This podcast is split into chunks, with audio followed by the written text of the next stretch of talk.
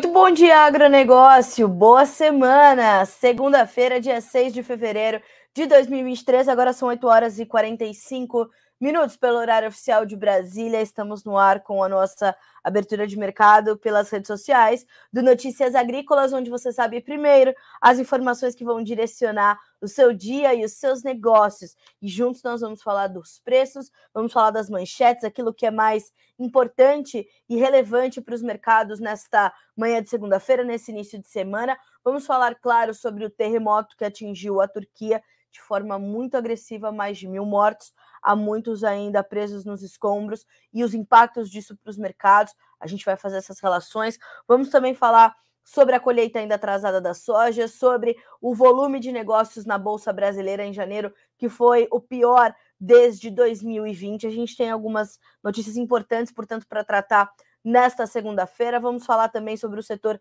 de biodiesel, que está pleiteando uh, situações ali com uh, Geraldo Alckmin, nosso vice-presidente. Vamos entender então o que o setor de biodiesel está pedindo. Cresce o temor sobre a gripe aviária, senhoras e senhores. Outro ponto de atenção.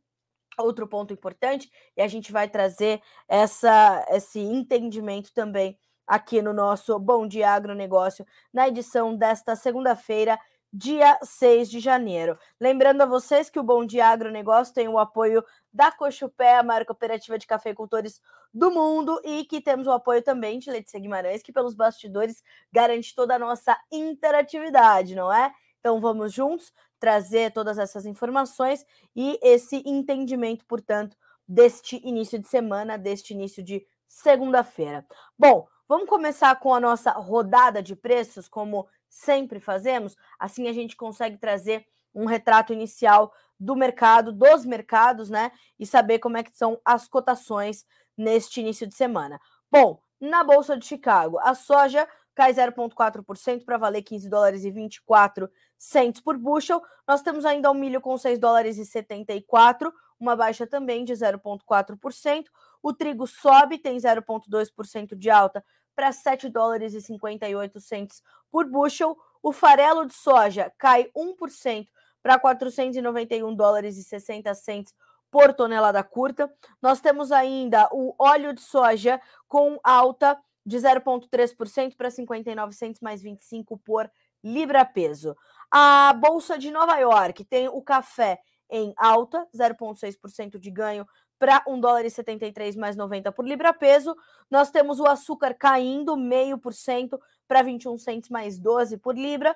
O algodão caindo também 0,6% de queda para 84 centos mais 91 por libra peso. Estava subindo há pouco.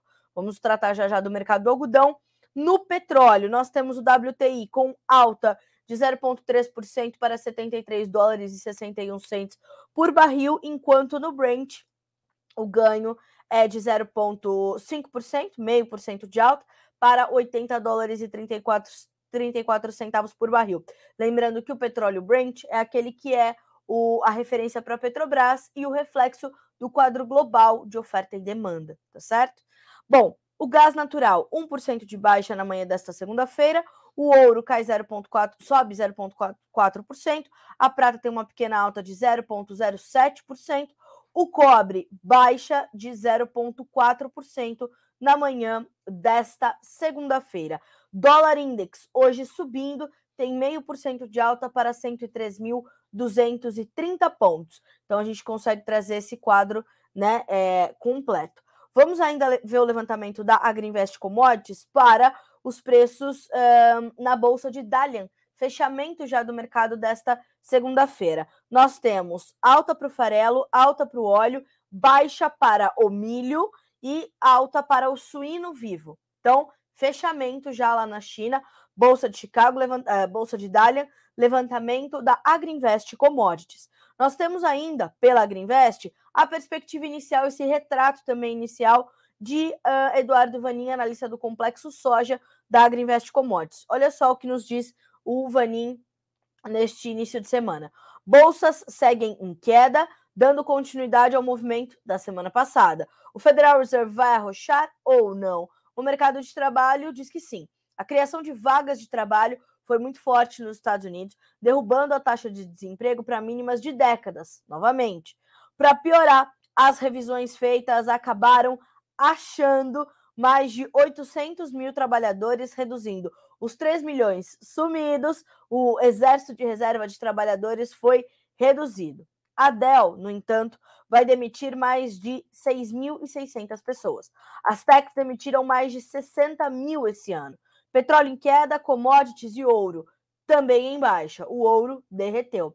Investidores jogando a toalha. Não haverá queda de juros esse ano. O balão chinês está dando o que falar. Então, esta é a perspectiva ali dos destaques de Eduardo Vanin, que é, é né, o, o, o, analista do complexo soja da Agriinvest Commodities, que também nos ajuda a entender, portanto, amanhã desta segunda-feira, como é que as coisas estão caminhando nesta segunda, neste início de semana. Na sequência, senhoras e senhores, ó, não deixem de mandar suas perguntas, tá? Suas dúvidas, críticas, sugestões, seus questionamentos sobre quais mercados você precisa saber mais. Às vezes eu não trouxe algum destaque, mas mande a sua pergunta que eu vou respondendo. Eu vou deixando sempre as perguntas para o final, assim consigo me alongar mais nas respostas, dá-las mais detalhadamente para vocês. Então mande, mande para nós também de onde você está falando, sua cidade, estado, como meu amigo Jarduli por aqui, o pessoal da ele, né, o próprio Jarduli e o time da Jarduli Agromáquinas em Descalvado, São Paulo, hoje nos ouvindo direto de Descalvado.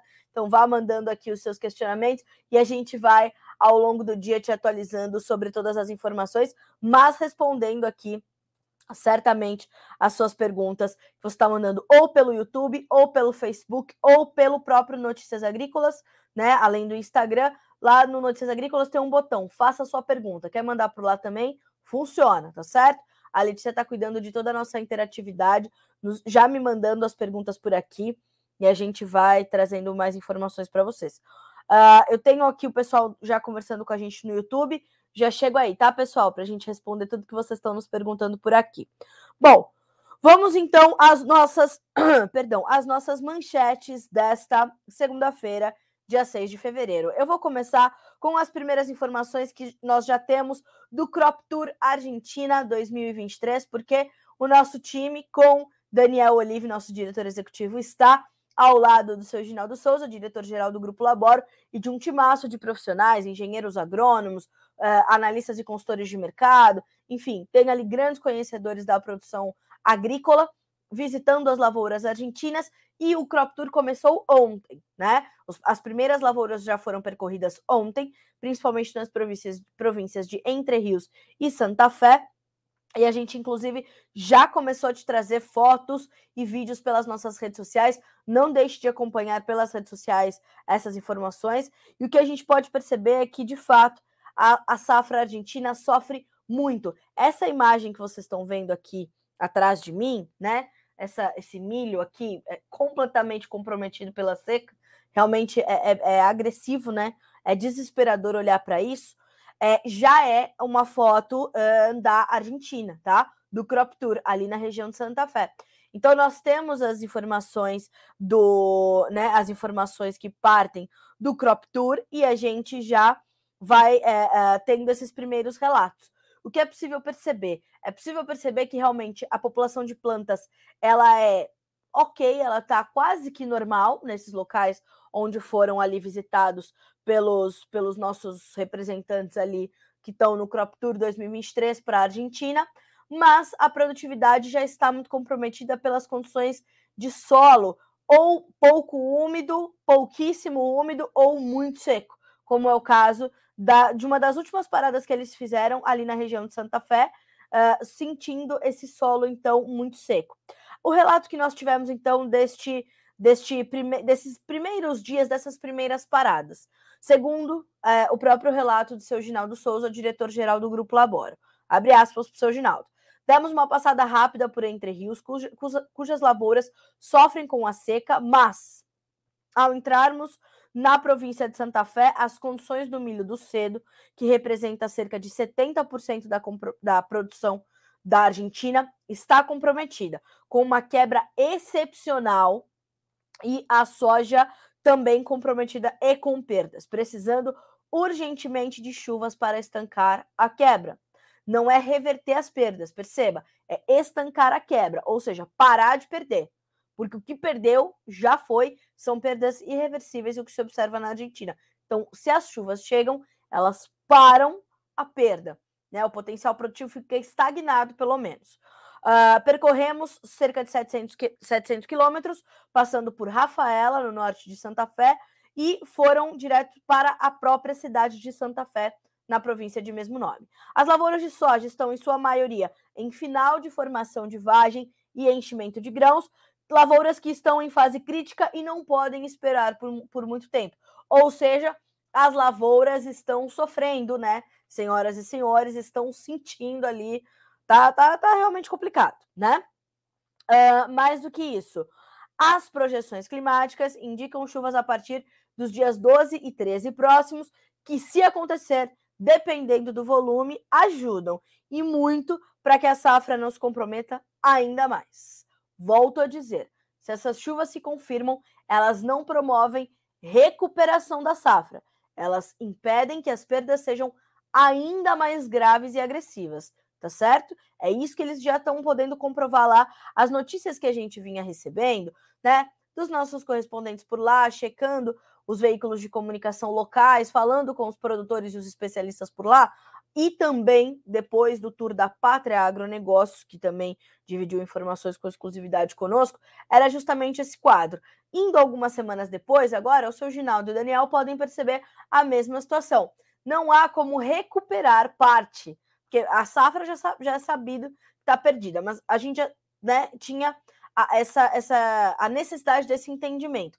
Vamos, de fato, é, é, promover uma, uma revisão dessa safra ou só para-se a perda. Então, é possível perceber que para-se somente a perda.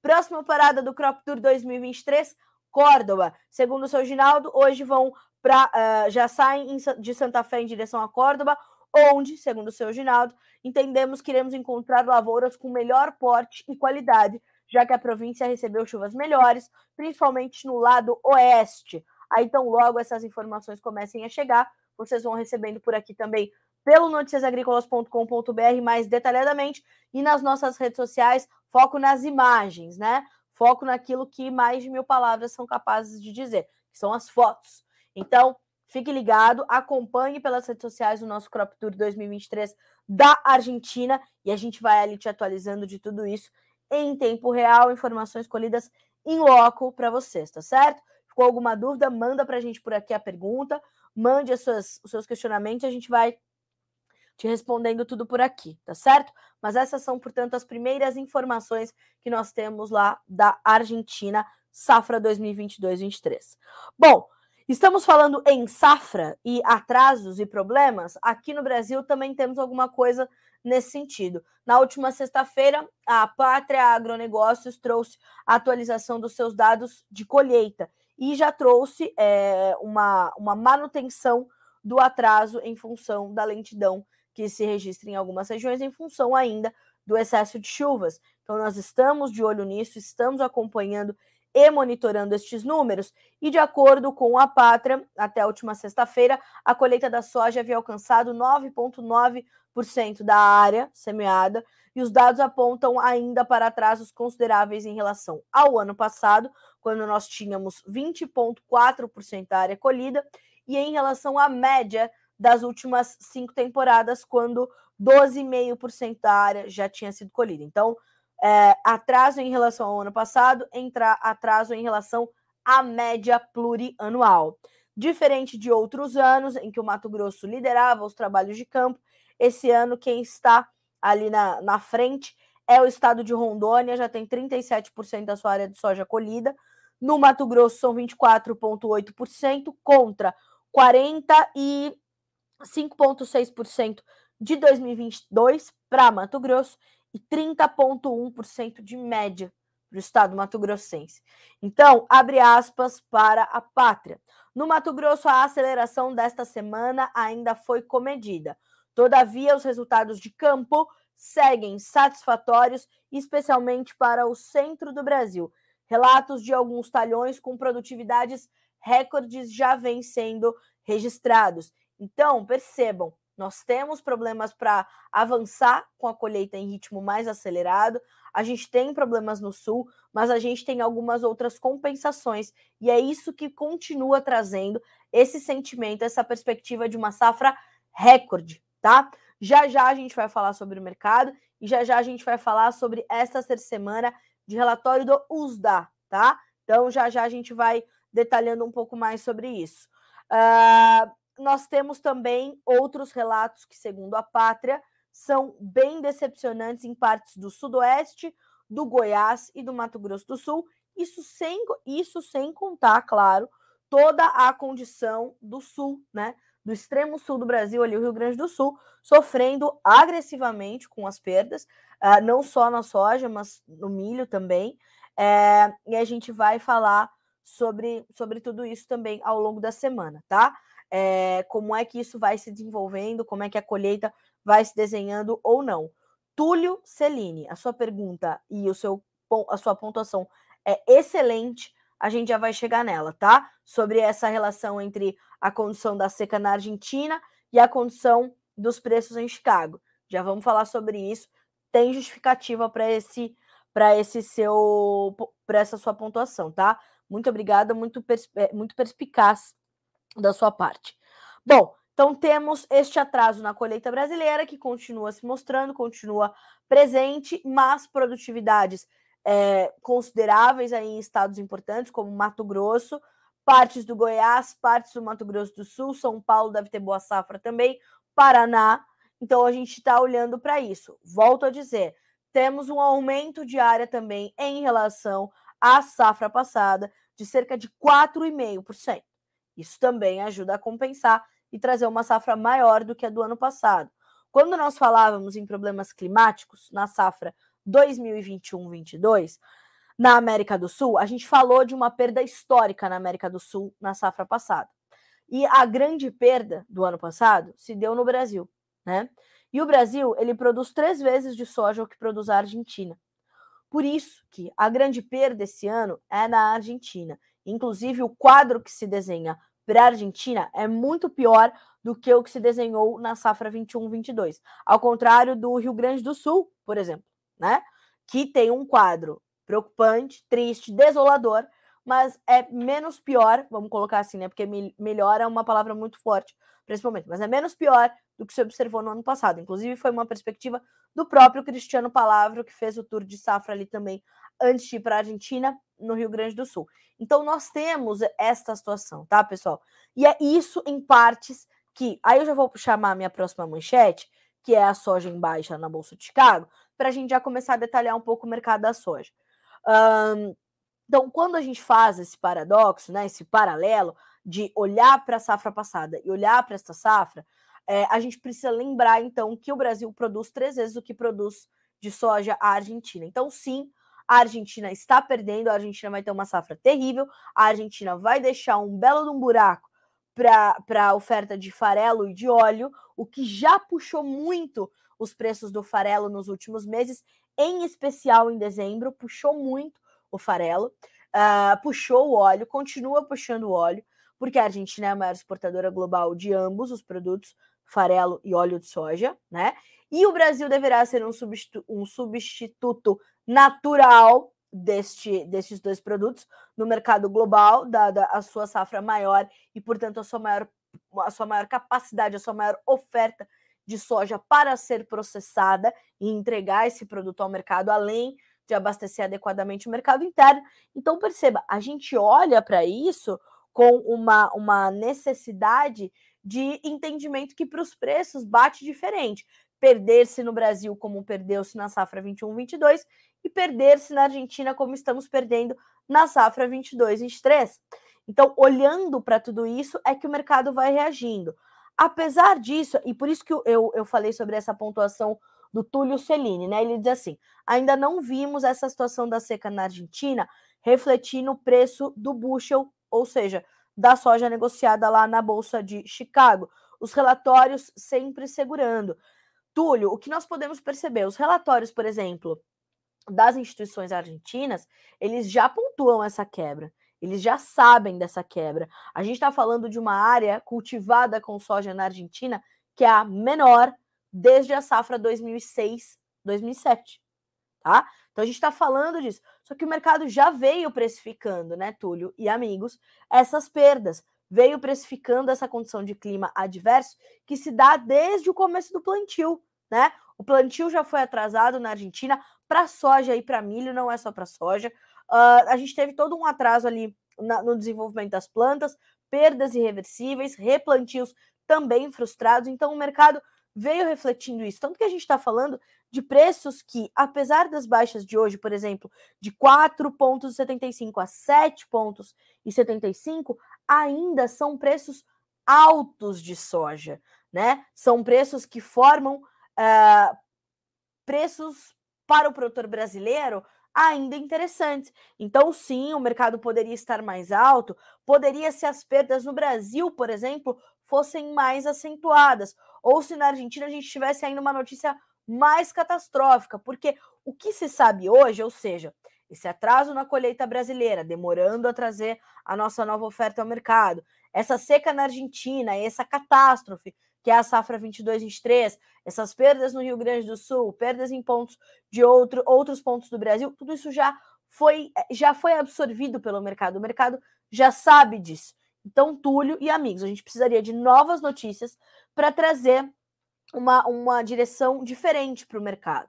A gente tem algumas outras informações que correm por fora, mas correm e, e, e ajudam realmente assegurar um pouco esse ímpeto de alta das cotações da soja. Um exemplo, na antes do feriado do Ano Novo Lunar, uh, nós tínhamos ali a notícia dada pelo Ministério da Agricultura da China de que vão continuar investindo em aumentar a sua área cultivada com soja no país para diminuir a sua independência das importações. Claro que isso é um projeto de longo, longuíssimo prazo, mas as informações que vão ali correndo. E tudo que parte da China tem um, um efeito né, é, é, agressivo no mercado.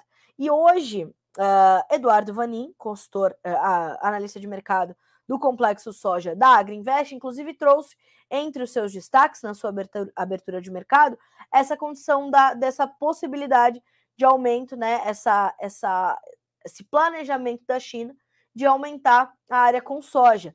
Então, isso é, é um ponto.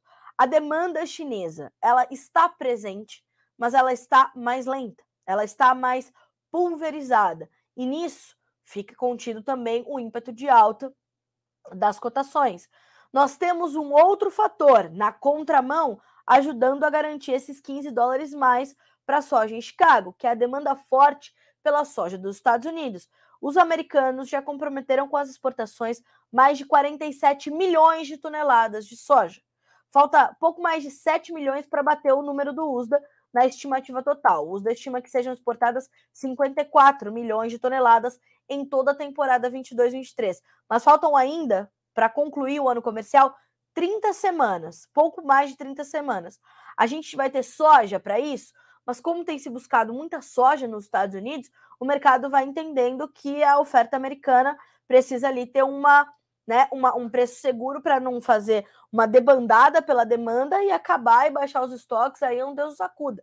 Então percebam, o mercado está se costurando e é tempo realmente do mercado se costurar. Por quê? Porque nós estamos concluindo a safra da América do Sul, nós ainda não sabemos o real tamanho da oferta sul-americana. Nós temos a demanda norte-americana forte, uma demanda que devia estar aqui no Brasil, mas a colheita está lenta. Então não tem soja para a gente exportar. Então o mercado precisa entender quando é que vamos pegar tração na nossa colheita, quando é que o Brasil vai começar a trazer essa soja para o mercado. Nós temos essa questão toda da China. Ah, vamos aumentar, não vamos aumentar, como é que é, como é que não é. Veja bem, veja bem. E a China vai correndo por fora, vai fazendo suas compras, também pulverizada, olhando para onde ela é mais competitiva. Brasil, Argentina, tão pouco, pouquíssimo competitiva, mas tá, na, tá no radar. Estados Unidos, agora a China tá. Se a China precisa de soja rapidinho, é um dois para embarcar um navio, precisa comprar nos Estados Unidos. Se tem um tempo um pouco maior, sabe que pode comprar aqui no Brasil, mas vai embarcar um pouquinho mais adiante, porque já temos fila de espera. Então percebam, o mercado de soja está se costurando. Agora, agora, você vai sentar e esperar o mercado se costurar? Não. Tá? Aí eu não vou nem esperar aqui para tratar de, um, de uma outra, uh, um outro, uma outra pontuação aqui que eu, que eu recebi, muito boa, uh, que eu não vou me lembrar agora quem foi que me perguntou. Deixa eu ver se eu acho por aqui. É, se seria a hora uh, do, da, do produtor começar a negociar a sua soja e também o seu trigo. Para o trigo, eu preciso apurar um pouco melhor como é que estão os negócios aqui no Brasil, porque nós temos uma volatilidade do dólar muito intensa e toda essa questão da Argentina, toda essa questão da, da, da, da, da guerra né? Então eu vou apurar um pouco melhor para responder essa questão de comercialização para o trigo nos próximos dias. Mas para a soja, o que os produtores, os analistas e consultores de mercado vêm falando, que é momento sim de você fazer seus cálculos, porque os nossos prêmios agora estão pressionados. Nas últimas semanas, os preços da soja em reais perderam até 20 reais em algumas regiões, nos portos, enfim. Então, nós temos essa pressão sobre os preços da soja no Brasil. Por quê? Porque vem aí uma grande safra, vem aí uma safra cheia, apesar de algumas perdas. Nós temos uma safra recorde, uma safra robusta, então nós temos pressão sobre os prêmios, um Chicago volátil e nós temos um dólar também muito volátil. Vamos ver quanto é que está o dólar nesse início de semana. Agora 9 horas e 11 minutos pelo horário oficial de Brasília. R$ 5,18, uma alta de 0,6%. Na semana passada testou menos de R$ reais. Vocês se lembram? Então, é hora do produtor de soja sim fazer as suas contas, mas mais do que fazer um, mais do que fazer um, uma, uma venda tão pura e simplesmente, é fazer uma estratégia de comercialização. Eu tenho falado muito sobre isso aqui no Bom de Agro, desde que o Bom de Agro começou. Mas assim, este é um momento importante para você prestar atenção nisso, tá? Por quê? Porque a gente já tem a pressão sobre os prêmios, os prêmios podem ceder mais à, medida em que essa soja for efetivamente chegando ao mercado, e a gente precisa ter esse entendimento. E você precisa estar protegido. Qual a melhor opção para mim, Carlinha? A melhor opção para ti é a, a opção que faz sentido para a tua gestão. Não existe receita de bolo para fazer boa estratégia de comercialização de soja, milho, trigo, sorgo, seja o que for. Você precisa colocar isso cruzado com os teus custos de produção, cruzado com as suas estratégias e saber o que você quer entregar. Então, o que, que você quer garantir? Quer garantir o seu preço? Talvez um mercado de opções para você seja inteligente. Você vai, se o mercado subir, você participa da alta, exerce seu mercado de opções, participa da alta, sucesso. Se o mercado cair, né? Perdão, se o mercado subir, você não exerce seu mercado de opções, vai vender no preço mais alto, sucesso. Se o mercado cair, aí sim você exerce seu mercado de opções, você está protegido da baixa, vai garantir aquele preço que você botou de alvo, né? Então, você está protegido de, dos dois lados. Se subir, participa da alta, se cair, está protegido da baixa. Você, é, essa é a premissa básica, né? Aí você tem RED, tem operação caixa, tem operação custo e carrego. Você pode é, travar só o dólar, travar só o prêmio, travar só Chicago, travar uma coisa ou outra. Você só precisa lembrar que você tem que olhar para o seu tripé de formação de preço é, soja em Chicago, prêmio e dólar, tá? Não dá para olhar só para um e desviar a atenção do outro. Não.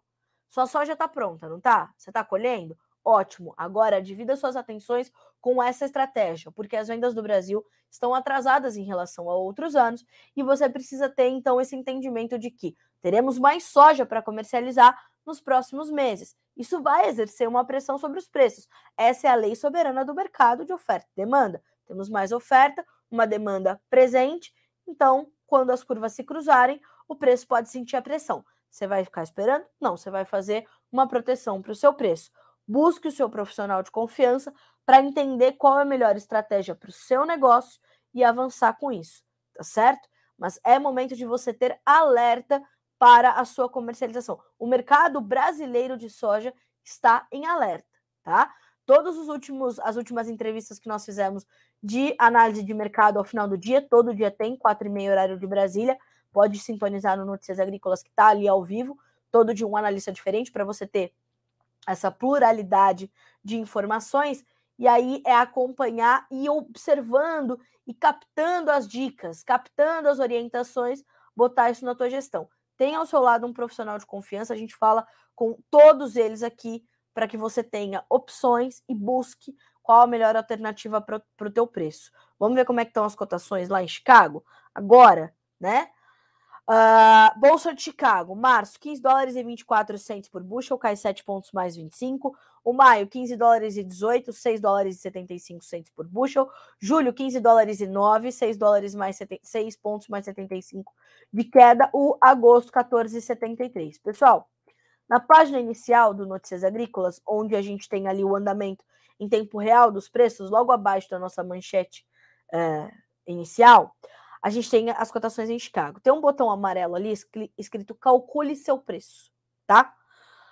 Clicou ali, é muito simples. Você vai selecionar o contrato de Chicago. Eu vou fazer aqui uma, uma conta rápida e simples, tá? Uma conta de padeiro, para a gente entender como é que estão os, a, a, a paridade de exportação hoje. Pra, é simples, como uma referência para você avançar ou não com os seus negócios, tá? Selecionou o contrato, eu estou selecionando aqui o maio, que é uma referência importante para nossa safra. Prêmio, eu vou colocar o prêmio de maio, que é 30 centavos, a última referência, 30 centavos acima de Chicago, ou seja, a soja aqui está 15 dólares e 18 centos por bushel, passa a ser uma soja de 15 dólares e 48 centos por bushel. É um baita preço em Chicago, é um baita preço. Uh, câmbio a R$ 5,17, que é a cotação da hora. Neste momento, a paridade de exportação está em R$ 176,47. Carla, mas aí eu tenho as minhas despesas logísticas, as minhas despesas de corretagem, as minhas despesas de despesas. Sim, na sequência desta calculadora, você tem ali como é, é, preencher estes campos das suas despesas para ter lá no fim a paridade na sua região. Você vai ter esse preço em reais por saca, em reais por tonelada, em dólares por saca, em dólares por tonelada. Então, atinge todo o produtor do Brasil, pequeno, médio, grande, mini, não importa. O importante é você fazer esse cálculo para dizer para o teu, pro teu profissional lá, para o teu consultor, para o teu analista. Ó, eu tenho uma paridade inicial aqui de R$ 176,47. Isso cobre meu custo. Vamos tirar as nossas despesas e saber se a gente quer travar um pouco da nossa soja né, nessa situação. Ou não precisa travar a sua soja. Faça um mercado de papéis, mercado de opção. Não, eu quero fazer um hedge, eu quero fazer um barter para já começar a comprar meus insumos da safra 23, 24. Tudo bem, o importante é fazer, tá? Não pode ficar sentadinho esperando o mercado passar, né? Porque aquela, aquela música do, do, do Chico Buarque, estava à toa na vida, o meu amor me chamou para ver a banda passar cantando coisas de amor. Não dá para ser assim para o mercado da soja, tá? Então, avante, guerreiros, tá bem? Segunda-feira, hein, senhoras e senhores, 9 horas e 17 minutos, pelo horário oficial de Brasília. Seguimos aqui com as nossas informações. Falamos então sobre o nosso mercado de soja e agora a gente vai direto para uma outra notícia, um outro mercado muito importante, mas primeiro a notícia muito triste do terremoto que atingiu uh, a Turquia e também a Síria deixando mais de 1.300 mortos, um terremoto de magnitude 7,8 na escala Richter. Veja só, um terremoto de magnitude 7,8 atingiu o sul da Turquia e o norte da Síria na manhã desta segunda-feira, derrubando centenas de edifícios e matando mais de, um, um, mais de 1.300 pessoas. Acredita-se que outras centenas ainda estejam presas sob os escombros e espera-se que o número de vítimas aumente à medida em que as equipes de resgate vasculham montes de destroços em cidades e vilas da região. A Agência de Gerenciamento de Emergências e Desastres da Turquia diz que pelo menos 284 pessoas morreram em sete províncias turcas. A agência afirma que 440 pessoas ficaram feridas. O número de mortos em áreas controladas pelo governo na Síria subiu para 237 e número de feridos 630, segundo a mídia estatal síria. Em ambos os lados da fronteira, moradores acordados pelo terremoto antes do amanhecer correram para fora em uma noite de inverno fria, chuvosa e com neve, enquanto os prédios iam sendo destruídos e fortes tremores, tremores secundários continuavam. Equipes de resgate e residentes em várias cidades procuraram por sobreviventes trabalhando em emaranhados de metal e pilhas gigantes de concreto. Então é muito, muito sério o que aconteceu na Turquia e na Síria. Essa imagem que vocês estão vendo aqui também já é uma imagem uh, do terremoto que atingiu ali uh, Istambul. É, perdão, uh, em, em, Istambul está o Peripassote Pedro, já já vou falar sobre isso, o terremoto que atingiu o sul da Turquia. Então, uh, vamos acompanhando, tá? Uh, por que, que eu trouxe essa, além de ser, claro, um assunto de interesse público, né? São milhares de vidas perdidas, um país é, com uma região muito extensa destruída, dois países, né? Com, com extensas regiões destruídas, e isso, claro, faz parte do nosso dia e, e a gente precisa ali mandar todas as nossas boas energias para os turcos e para os sírios que já sofrem com outros outros problemas muito graves, né? Em especial a Síria. A gente está falando de Turquia, que é um país importante também para a produção de algodão. E Peripassote Pedro, head de algodão da Stonex, está em Istambul. Uh, ainda bem que está longe né, do terremoto, mais de mil quilômetros uh, em Istambul. E ele disse o seguinte: ó, uh, que ele está ali levantando as informações. Ele afirma que a área de Karashman Marash foi bastante afetada na Turquia e responde por 35% do consumo do país de algodão. A Turquia é um importante player nesse mercado ao, ao ser demandador e vou repetir, então o impacto Uh, sobre os, o consumo e os preços do algodão continuam a ser levantados, mas a região de Karashman Marash foi bastante afetada e responde por 35% do consumo do país, tá? Do consumo turco de algodão. Hoje os preços estão recuando na bolsa de Nova York. A gente vai continuar ao longo do dia apurando mais detalhes sobre os impactos deste terremoto na Turquia e na Síria para este mercado e para os demais. A Turquia também é importante importadora de trigo. Uh, a gente vai monitorar tudo isso. Neste momento, mercado de algodão na Bolsa de Nova York em queda. Março, contrato março, 84 centos mais 94 por libra peso, uma perda de 0,6%.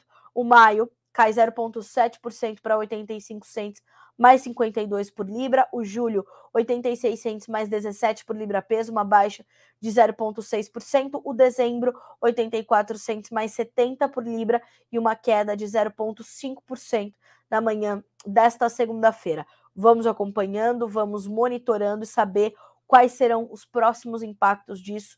Então, logo uh, essa situação mais grave, né, passe esse, esse primeiro momento, essa contagem inicial dos estragos, das perdas humanitárias, é sempre muito difícil, é sempre muito triste tratar desse assunto, né? Mas fato é que está na pauta de hoje, então as primeiras informações já estão com vocês por aí e mantenham-se atualizados, mantenham-se ligados conosco que a gente vai mantendo-os atualizados, tá bem?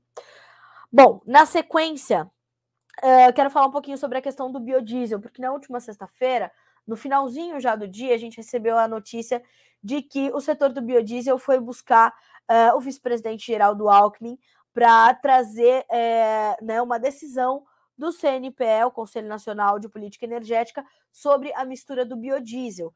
O Ministério de Minas e Energia, então logo assumiu a pasta, o ministro, então logo assumiu a pasta, trouxe a informação de que ia ter uma conversa com o setor para trazer uma resolução sobre essa questão da mistura. Mas é sabido que a indústria precisa dessa previsibilidade para poder se planejar, para poder garantir ali o seu o, o detalhamento do seu planejamento para os meses sequentes, então dar andamento ali no seu processamento de soja, no seu esmagamento e como vai direcionar isso. Farelo, óleo, o que, que vai fazer? Então a indústria precisa dessa previsibilidade, que é inclusive um pleito da indústria já há muito tempo diante do Ministério de Minas e Energia. E o que diz a Reuters, né? A indústria de biodiesel espera que a mistura atual de 10% seja elevada a partir de março e aguarda uma decisão do órgão interministerial, que é o CNPE, que é Ministério de Minas e Energia e também o Ministério da Fazenda, né? Mas ainda não há informações sobre uma data para o encontro desse Conselho de Assessoramento da Presidência da República, né? Mas fato é que os representantes da indústria se reuniram com o Geraldo Alckmin na última sexta-feira uh, e vão então buscar trazer essa essa decisão, essa solução o mais rápido possível, né? Uh, e aí a gente está seguindo ainda a, os desdobramentos dessa situação. A Biov manteve nesta última semana suas projeções para o ano, considerando a retomada do cronograma de aumentos na mistura, cuja resolução prevê 15%, o B15, ou seja, 15% de óleo de soja no biocombustível, né? A partir já de março. Era o que estava previsto. até o final deste trimestre, desse primeiro bimestre, né? A gente ter esses 10% e depois a gente já ir para o B15, porque era já o que era para ser alcançado neste período, diante de um aumento gradual que vinha acontecendo no Brasil, mas nós tivemos um retrocesso, nós tivemos uma volta do B12 para o B10 diante dos altos preços do óleo de soja e da inviabilidade de alguns setores. Então, houve este retrocesso num, numa, numa decisão também do CNPE e do Ministério de Minas e Energia, né? E aí, quando Alexandre Silveira uh, assumiu o MME, estamos então com o B10 em janeiro e fevereiro. Agora a gente precisa entender o que vem depois, né? O que vem na sequência. Uh, na véspera, veja só, da reunião com o Alckmin, uh, após uma reunião com Alexandre Silveira, a Aprobio afirmou em nota que, abre aspas, o setor considera a possibilidade de uma evolução gradual, desde que a decisão seja breve, para garantir a organização da programação de suprimento e de produção. Acabei de falar sobre isso, né? O Ministério de Minas e Energias ainda não come... Energia ainda não comentou o assunto. Mais do que isso, a Aprobio também disse que a reunião com o Geraldo Alckmin foi bastante produtiva uh, e a reunião realizada uh, trouxe compreensão por parte do ministro da urgência da definição de um ambiente de previsibilidade, tá bem? Então, tão logo também a gente tenha mais informações sobre este assunto, a gente vai atualizando vocês por aqui. Bom, uma, um outro ponto importante da nossa pauta é, neste início de semana, nesta segunda-feira.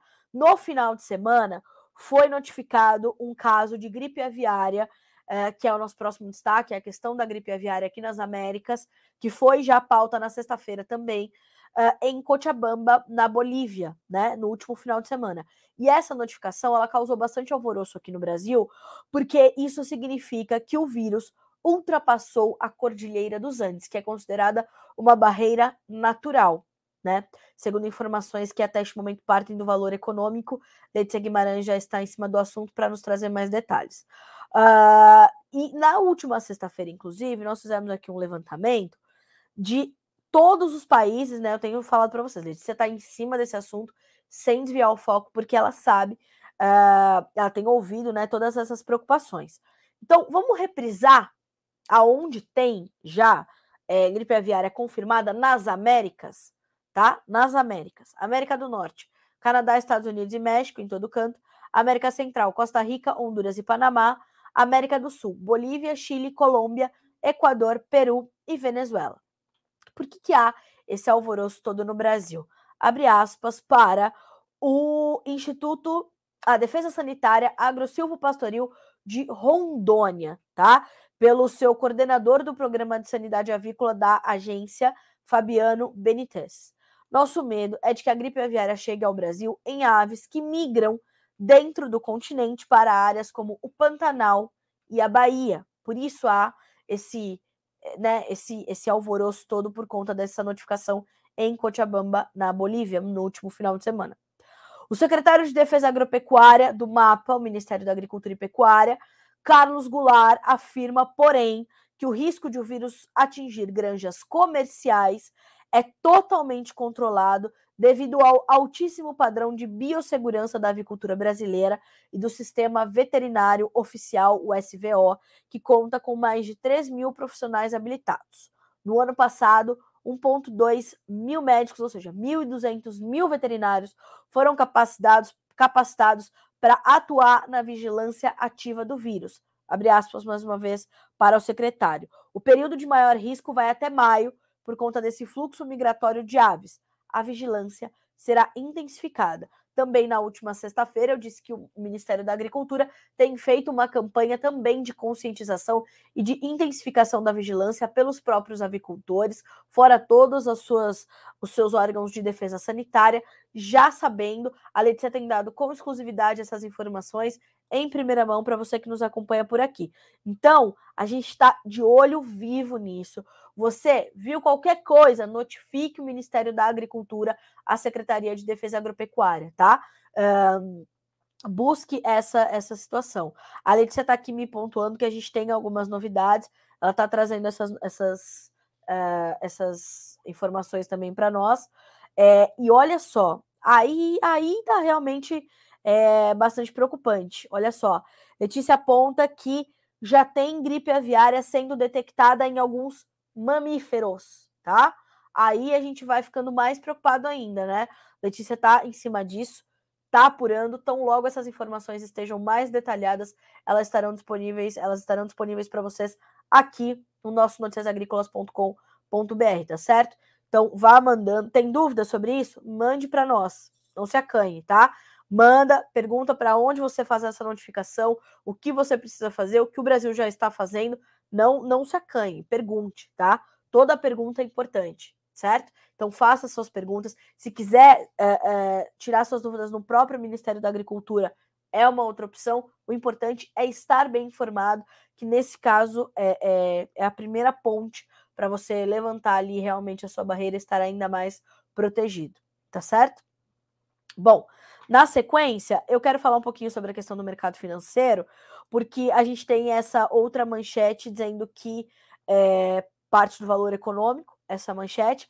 Bolsa tem pior volume para janeiro desde 2020. Veja só, os volumes de negócios na B3 e no Ibovespa apresentaram quedas de dois dígitos em janeiro na comparação com o mesmo mês do ano passado. O apetite do investidor estrangeiro, que se manteve forte em janeiro deste ano, foi o que evitou um recuo mais intenso.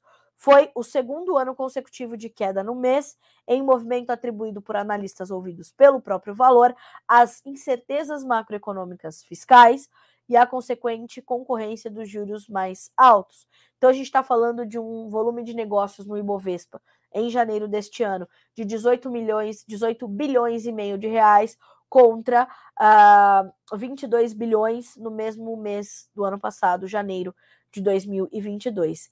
Entre janeiro de 21 e o mesmo mês do ano passado, também houve queda de 14%.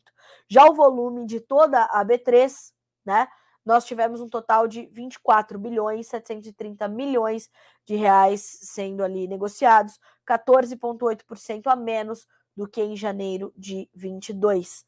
Na comparação de janeiro de 21 e janeiro de 22, a queda foi de 20,2%. Então, nós tivemos baixas, mas baixas mais intensas do que na comparação é, de janeiro 21 com 22, tá? Uh, segundo os, os, especialistas ouvidos pelo valor, o menor volume de negócios reflete uma cautela maior do investidor com as ações. O Bank of America destacou em relatório que o Ibovespa teve desempenho neutro no primeiro mês de 2023, enquanto outros índices de mercados emergentes avançaram e que a entrada de recursos uh, de mercados estrangeiros evitou uma queda da Bolsa Brasileira.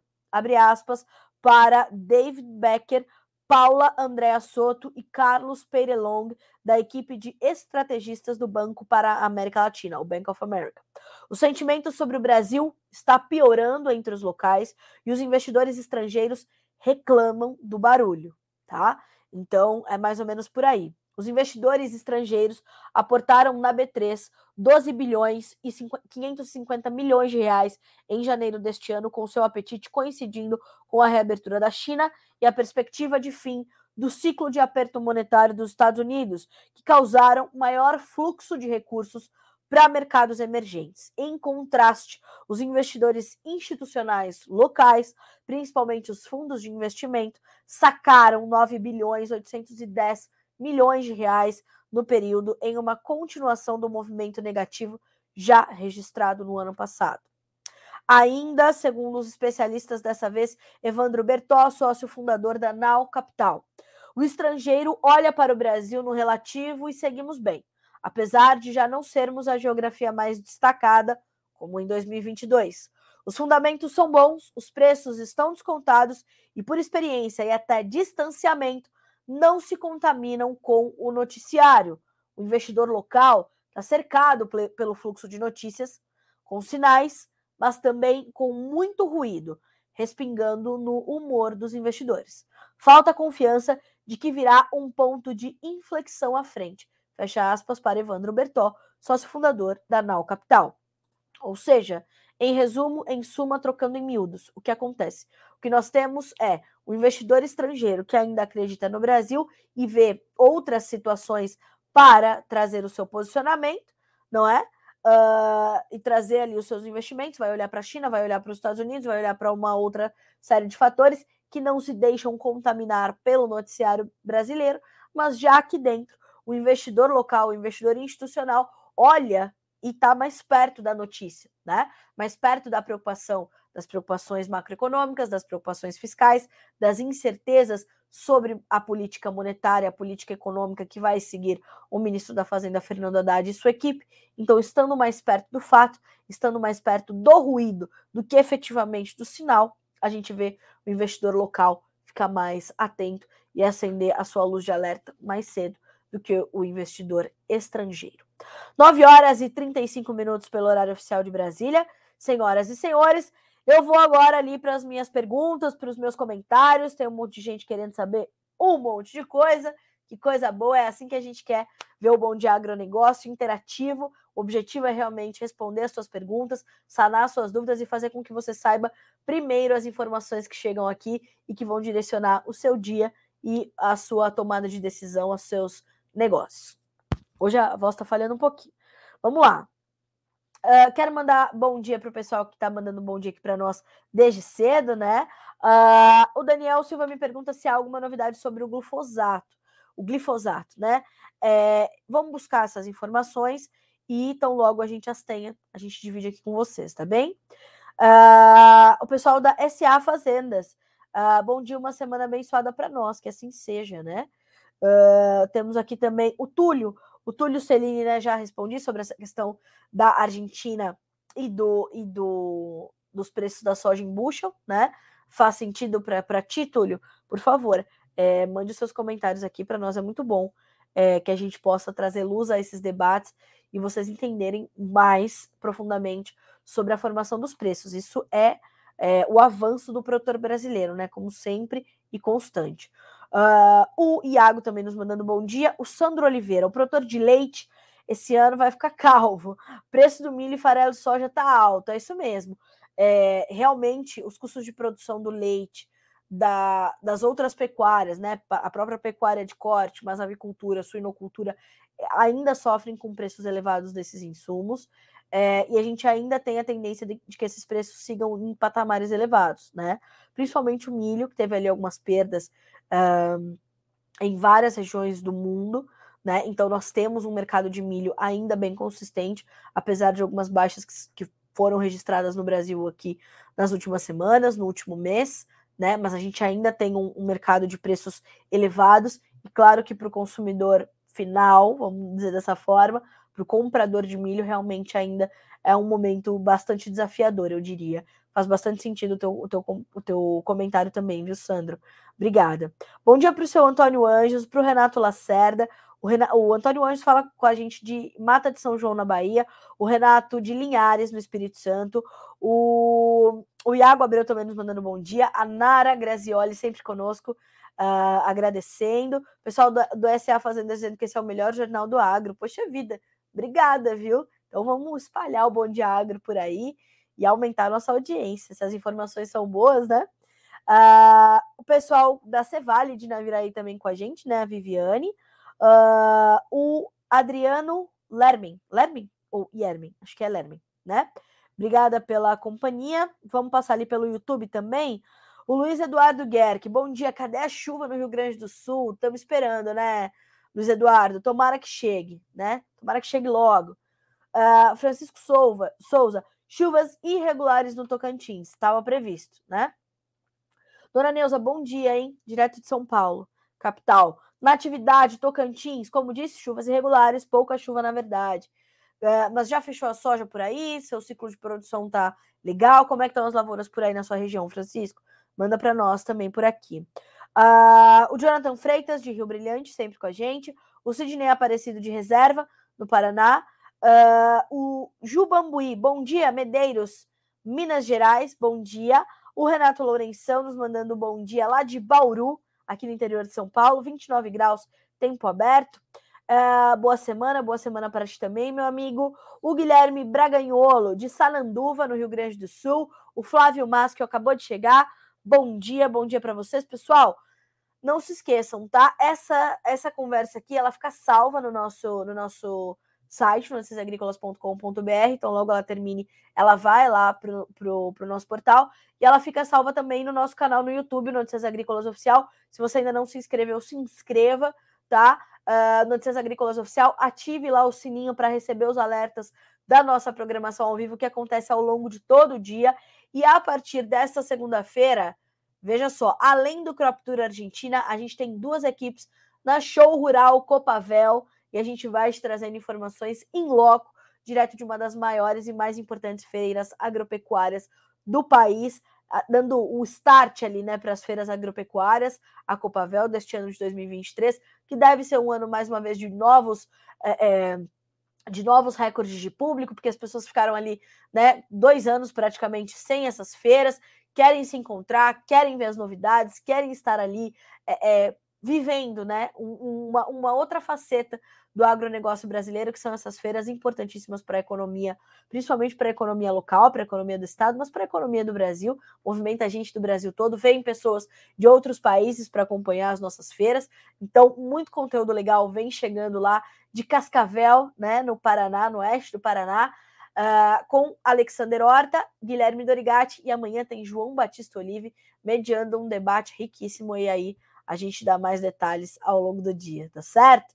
O importante é que você saiba que tem informações em loco para você aqui no Notícias Agrícolas. E ó, não deixe de acompanhar as redes sociais, porque por lá também vão chegar muitas informações com exclusividade das nossas equipes que lá estão, tá certo? Fora o Crop Tour, hein?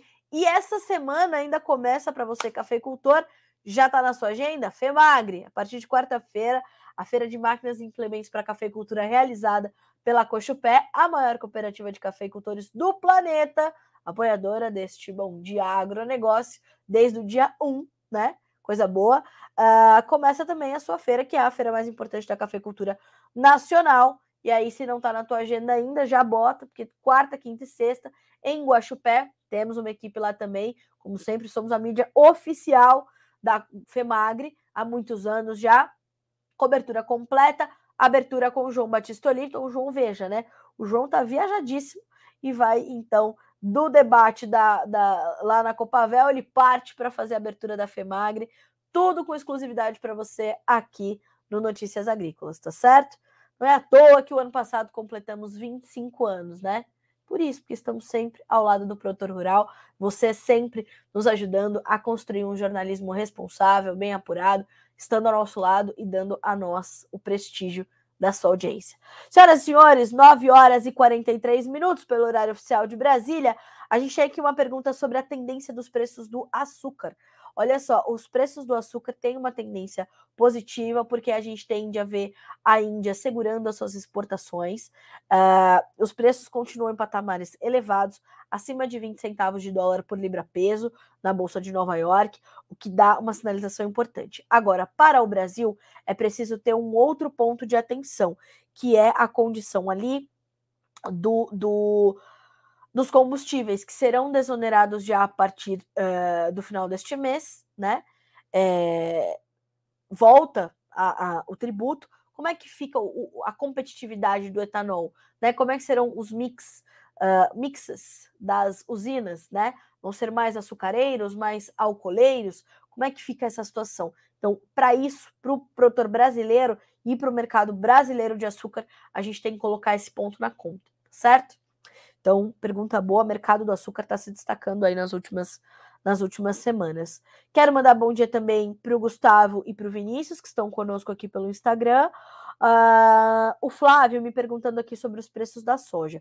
Flávio, quero muito te agradecer pela pergunta. Eu vou pedir a gentileza para você de aproveitar aqui enquanto eu estou falando no YouTube, voltar lá mais ou menos no meio da nossa conversa, que eu falei bastante hoje sobre o mercado de soja destaquei o mercado aqui hoje no, nesse, nessa primeira edição da semana do Bom Dia Agro. Então, vale a pena você voltar um pouquinho, tá? Para ver a, a, explicação completa.